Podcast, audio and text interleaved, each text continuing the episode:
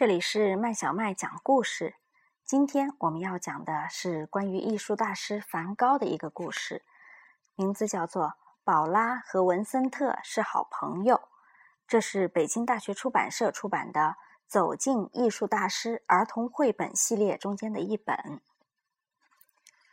你好，我叫宝拉，我给你介绍一个很特别的画家，他叫做文森特·梵高。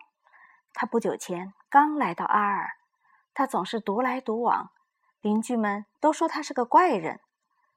不过，我却觉得这个特别喜欢我的花园的画家是一个很棒的好朋友。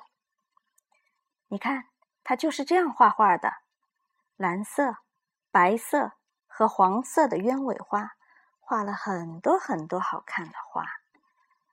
有时候，我会和文森特。一起到阿尔的周边和乡间逛一逛。我们背着颜料、画架和画布，一直走，直到发现得意的绘画题材。你画里的东西好像都在运动，就像有了生命一样。我一边看文森特用充满激情和活力的笔触涂抹着画布，一边对他说：“有一天，我们在回家的路上。”穿过一大片向日葵，这些花开得美极了。我摘了一些送给文森特。你回家以后把它们插在花瓶里吧。这些花的黄颜色有一种神奇的光芒。还有一天，我们离开阿尔去远处旅行。一大早，我们就坐上马车去看大海。我在海里游泳。玩得非常开心，我从来没有见过文森特这么高兴。他容光焕发，又是游泳，又是堆沙堡，画画的时候充满了激情和活力。地中海上的光线太美了，他一遍又一遍地说。我们直到天黑才赶回来。当我们到达阿尔的时候。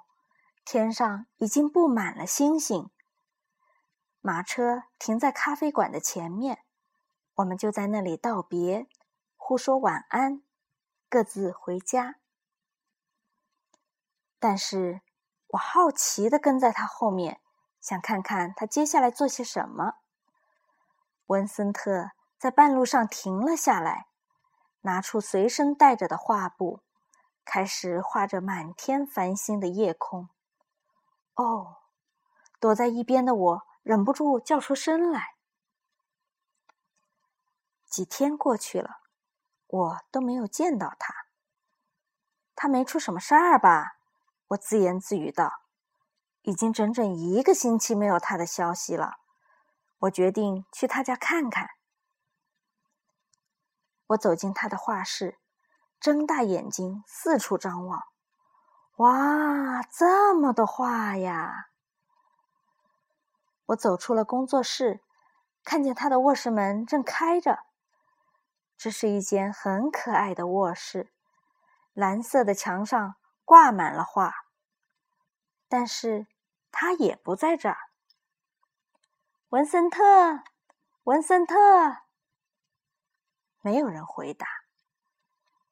我走出屋子，绕到房后。远远的看到了他，我一声不响的走过去，站在旁边默默的看着。他画了大片大片的花田，我感到非常震撼。过了一会儿，邮递员约瑟夫·罗林看到我们走了过来。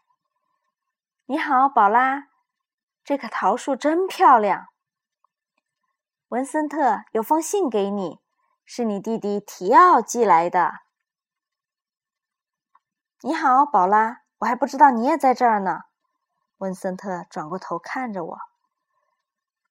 你怎么了？我们有好几天没见面了。我一直很忙。看，我要给你一个惊喜。我们回到那个黄色的房间，走进他的书房。一把椅子上放着一个包裹。宝拉，这是我送给你的。他一边说，一边把这个礼物递给我。我激动极了，立刻把它拆开。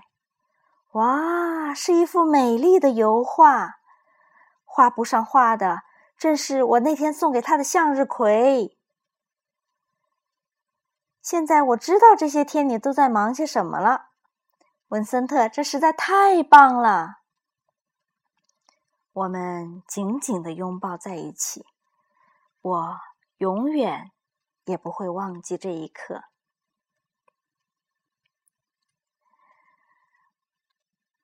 文森特·梵高，一八五三年三月三十日出生于荷兰。一八九零年七月二十九日于法国瓦兹河畔的维奥小奥维小镇去世。文森特·梵高的作品。包括广为人知的向日葵、星夜、阿尔的卧室等等，这些画作现在非常有名，几乎全世界都知道他们。但是在他生前，无论是他本人还是他的作品，都得不到认可。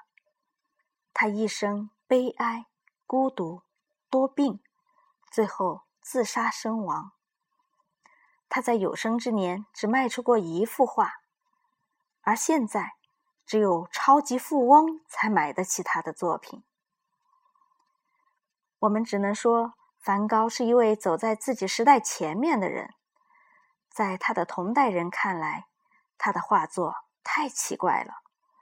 当时，有位评评论家甚至说他的作品非常丑陋。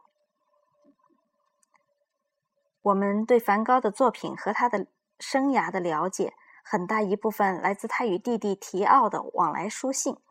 提奥是唯一一直支持着他的人。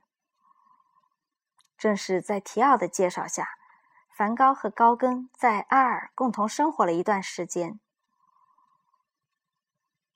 梵高在阿尔画出了最美的风景，这些画作有着无与伦比的明暗对比和令人震撼的鲜艳的色彩。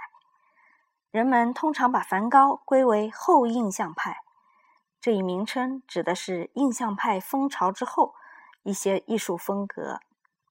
小朋友，如果你想看到梵高的画，可以去看一些梵高的画册哦。今天的故事就讲到这里啦。